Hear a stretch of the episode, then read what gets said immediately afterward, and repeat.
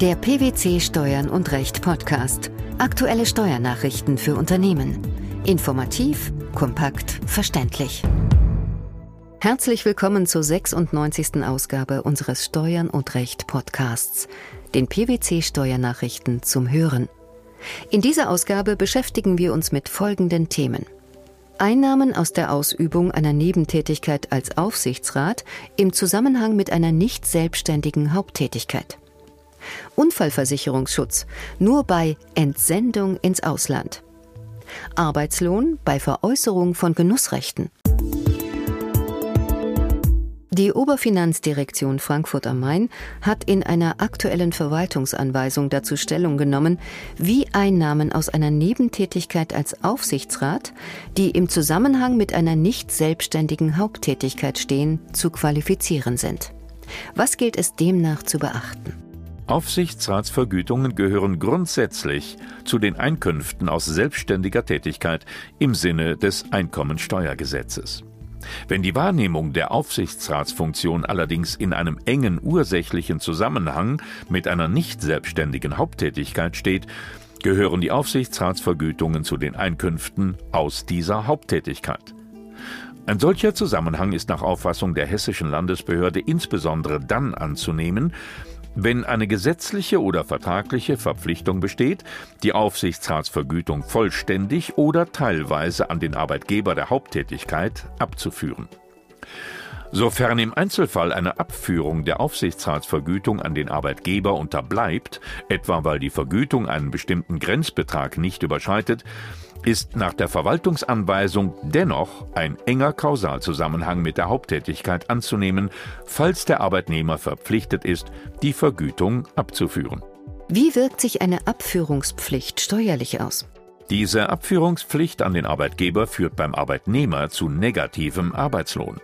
Und weil negativer Arbeitslohn bereits im Lohnsteuerverfahren berücksichtigt werden kann, ist Lohnsteuer nur auf den Teil der Aufsichtsratsvergütung einzubehalten, der beim Arbeitnehmer verbleibt. Welche Aufsichtsratsvergütungen gelten als Arbeitslohn? Personen in einem öffentlich-rechtlichen Amtsverhältnis, zum Beispiel Minister und parlamentarische Staatssekretäre, Beamte und Wahlbeamte, etwa Bürgermeister oder Landräte, sowie Tarifbeschäftigte des öffentlichen Dienstes, die aufgrund ihrer Funktion einem Aufsichtsrat angehören oder dieses Mandat auf Veranlassung ihres Arbeitgebers wahrnehmen und grundsätzlich zur vollständigen oder teilweisen Abführung der Aufsichtsratsvergütung an den Arbeitgeber verpflichtet sind, erzielen mit ihren gesamten Aufsichtsratsvergütungen Einkünfte aus nicht selbstständiger Arbeit, also Arbeitslohn. Zu den als Arbeitslohn zu qualifizierenden Aufsichtsratsvergütungen gehören nicht nur die eigentliche Vergütung sowie gegebenenfalls Sitzungsgelder, sondern grundsätzlich jeder geldwerte Vorteil, der dem Aufsichtsratsmitglied im Zusammenhang mit der Aufsichtsratstätigkeit zufließt. Dabei kann es sich um Geld- oder Sachzuwendungen wie beispielsweise Nutzungsüberlassungen und andere Dienstleistungen handeln. Für Sachzuwendungen ist gegebenenfalls eine abgeltende Pauschalversteuerung durch das zuwendende Unternehmen möglich. Bei Zuwendungen von Unternehmen an ihre Aufsichtsräte handelt es sich nicht um Geschenke im Sinne des Einkommensteuergesetzes, da diese durch die Rechtsbeziehung zwischen Aufsichtsrat und Unternehmen veranlasst und als Gegenleistung anzusehen sind. Welche Verpflichtung hat der Arbeitgeber der Haupttätigkeit, Lohnsteuer abzuziehen? Aufsichtsratsvergütungen, die nach den vorgenannten Kriterien den Einkünften aus einer nicht selbstständigen Haupttätigkeit zuzurechnen sind, unterliegen als Arbeitslohn von dritter Seite grundsätzlich dem Lohnsteuerabzug. Aus Gründen der Vereinfachung wird es allerdings nicht beanstandet, wenn der Arbeitgeber in einem solchen Fall auf den Lohnsteuerabzug verzichtet. Allerdings ist dann der Arbeitnehmer verpflichtet, die entsprechenden Einnahmen im Rahmen seiner Einkommensteuerveranlagung zu erfassen.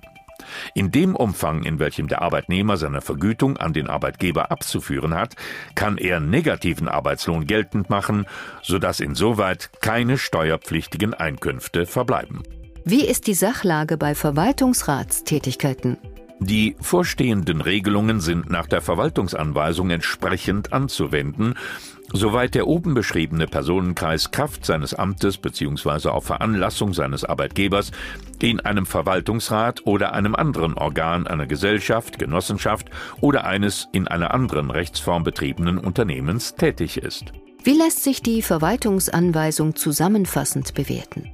Die Anweisung gibt griffige und praktikable Kriterien für Arbeitgeber, unter welchen konkreten Voraussetzungen und in welchem Umfang Einnahmen aus einer Aufsichts- oder Verwaltungsratstätigkeit wegen Vorliegen eines Kausalzusammenhanges mit einer nicht selbstständigen Haupttätigkeit dieser steuerlich zuzurechnen sind.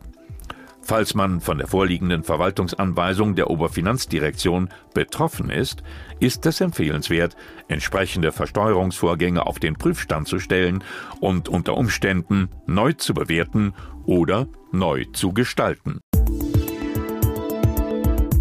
Der Umstand, dass immer mehr Menschen aus Deutschland im Ausland arbeiten, wirft die Frage auf, wie im Falle eines Arbeitsunfalls oder einer Berufskrankheit während der Auslandsbeschäftigung die medizinische Versorgung sichergestellt werden kann.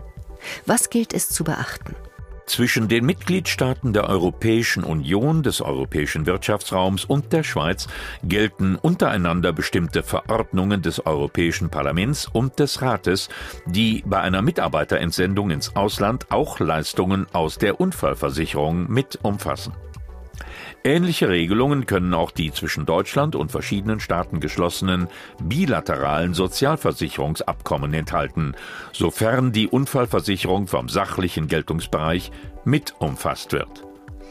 Wenn bei dem jeweiligen Abkommen hinsichtlich der Unfallversicherung kein staatenübergreifendes, einheitliches Koordinierungsrecht existiert, ist bei einer vorübergehenden Beschäftigung in den Abkommensstaaten unter Berücksichtigung der innerstaatlichen Regelung des Sozialgesetzbuches 4 zu prüfen, ob eine Entsendung im Sinne der Vorgaben vorliegt. Wenn dies der Fall ist, besteht grundsätzlich eine Pflicht zur Unfallversicherung in Deutschland. Für Länder, die zu Deutschland kein zwischen- oder überstaatliches Abkommen unterhalten, richtet sich die Frage der Versicherungspflicht und Versicherungsberechtigung ebenfalls nach der allgemeinen Vorschrift des Sozialgesetzbuches 4. Wie sind entsandte Personen demnach im Falle einer Berufskrankheit oder eines Arbeitsunfalls abgesichert? Entsandte Arbeitnehmer, das heißt Personen, die im Rahmen eines inländischen Beschäftigungsverhältnisses ins Ausland entsandt werden und die im Zielstaat einen Arbeitsunfall erleiden oder sich eine Berufskrankheit zuziehen, erhalten auf Grundlage der Verordnungen bilaterale Abkommen bzw. der Vorschrift des Sozialgesetzbuches 4 medizinische Sachleistungen. Gibt es Einschränkungen, die zu berücksichtigen sind? Es steht den entsprechenden Regelungen nicht entgegen, wenn ein Arbeitnehmer eigens für eine Beschäftigung im Ausland eingestellt worden ist, also im Inland noch nicht für den entsendenden Arbeitgeber tätig gewesen ist. Allerdings muss eine Weiterbeschäftigung im Anschluss an die Entsendung ins Ausland vereinbart worden sein oder sie muss sich aus der Eigenart der Beschäftigung ergeben. Fehlt eine Perspektive für eine anschließende Beschäftigung des entsandten Arbeitnehmers bei dem entsendenden Unternehmen in Deutschland, liegt keine Entsendung im Sinne der Vorschriften vor.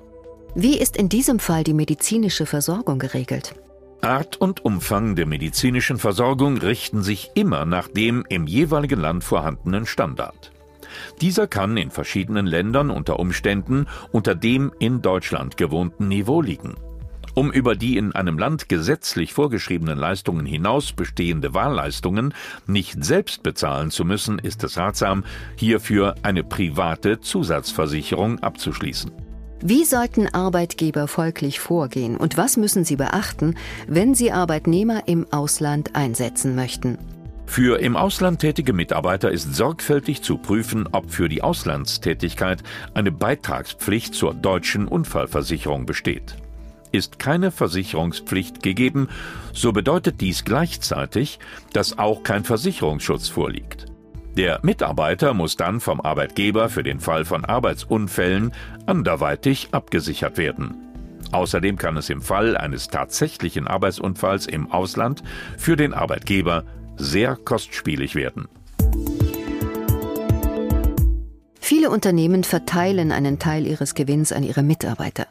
Bedeutsam ist dabei, unter welchen Bedingungen die Mitarbeiterbeteiligung erfolgt, denn davon hängt die Form der Besteuerung im Wesentlichen ab. Zu den Einnahmen aus nicht selbstständiger Arbeit gehören nach den einschlägigen Vorschriften im Einkommensteuergesetz alle Güter, die in Geld oder Geldeswert bestehen und die dem Arbeitnehmer aus dem Arbeitsverhältnis zufließen. Es handelt sich somit um eine Gegenleistung für das zur Verfügung stellen der individuellen Arbeitskraft des Mitarbeiters. Vor diesem Hintergrund hat sich der Bundesfinanzhof jüngst mit der Veräußerung von Genussrechten beschäftigt. Worum ging es im entsprechenden Fall? Im aktuell entschiedenen Fall stritten die Parteien über die Rückübertragung von Genussrechten des Mitarbeiters nach Beendigung seiner Geschäftsführertätigkeit für das Unternehmen. Das Finanzamt berücksichtigte den Auszahlungsbetrag für die Rückübertragung der Genussrechte an den Arbeitgeber in Höhe von 1.600.000 Euro als steuerpflichtigen Arbeitslohn und erließ einen entsprechenden Einkommensteuerbescheid. Der Mitarbeiter legte Einspruch ein. In der Folge erfasste die Finanzverwaltung die Zahlung der GmbH nur noch insoweit als Arbeitslohn, als für den Rückerwerb der Genussrechte ein nach ihrer Auffassung überhöhter Preis gezahlt worden war. Den tatsächlichen Wert der Genussrechte hatte die GmbH aufgrund des Jahresabschlusses nach dem sogenannten Stuttgarter Verfahren in Höhe von 1.125.865 Euro ermittelt. Bei der Berechnung der Differenz unterlief dem Finanzamt ein Fehler, so dass es der Besteuerung einen aus seiner Sicht zu hohen Rückkaufswert in Höhe von 474.144 Euro als Einkünfte aus nicht selbstständiger Arbeit zugrunde legte. Im Übrigen wies die Behörde den Einspruch als unbegründet zurück. Der Kläger ging in Revision. Welche Forderung stellte er? Der Mitarbeiter forderte die Steuerfreiheit des Vermögenszuwachses. Nach seinem Dafürhalten unterliege auch die Differenz zwischen dem vereinbarten Rückkaufswert in Höhe von 1.600.000 Euro und dem nunmehr ermittelten Rückkaufswert von 1.125.865 Euro nicht der Besteuerung gemäß Einkommensteuergesetz. Die gemeinsame Abwicklung des Anstellungs- und des Genussrechtsverhältnisses könne nicht dazu führen, dass die Vereinbarung über den Rückkaufswert des Genussrechts als Abfindung für die Beendigung des Arbeitsverhältnisses gewertet werde. Er beantragte, dass bei der Besteuerung ein Betrag in Höhe von 474.144 Euro als steuerfreier Vermögenszuwachs unberücksichtigt bleibe. Der Bundesfinanzhof entsprach dieser Forderung allerdings nicht und wies die Revision als unbegründet zurück. Wie fiel die höchstrichterliche Begründung aus? Nach Auffassung der BfH-Richter handele es sich bei den vom Kläger erworbenen Genussrechten nicht um Rechte, deren Werte sich nach der Übertragung auf den Kläger selbstständig und losgelöst vom Arbeitsverhältnis entwickeln konnten. Die Folge wenn der Arbeitnehmer die von seinem Arbeitgeber erworbenen Genussrechte nur dadurch verwerten kann, dass er sie nach Ablauf der Laufzeit an diesen veräußert und wenn die Höhe des Rückkaufswerts der Genussrechte davon abhängt, wie das Anstellungsverhältnis endet, handelt es sich bei dem Überschuss aus dem Rückverkauf der Genussrechte um Einkünfte aus nicht selbstständiger Arbeit gemäß Einkommensteuergesetz. Der geldwerte Vorteil fließt dem Arbeitnehmer insoweit zu dem Zeitpunkt zu, in dem ihm das Entgelt für die Rücknahme der Genussrechte ausgezahlt wird. Die Einnahmen aus der Ausübung einer Nebentätigkeit als Aufsichtsrat, der Unfallversicherungsschutz bei der Entsendung ins Ausland sowie die Veräußerung von Genussrechten. Das waren die Themen der 96. Ausgabe unseres Steuern und Recht Podcasts den PwC Steuernachrichten zum Hören. Wir freuen uns, dass Sie dabei waren und hoffen, dass Sie auch das nächste Mal wieder in die PwC Steuernachrichten reinhören. Steuerliche Beiträge zum Nachlesen finden Sie in der Zwischenzeit unter blogs.pwc.de slash steuern und recht.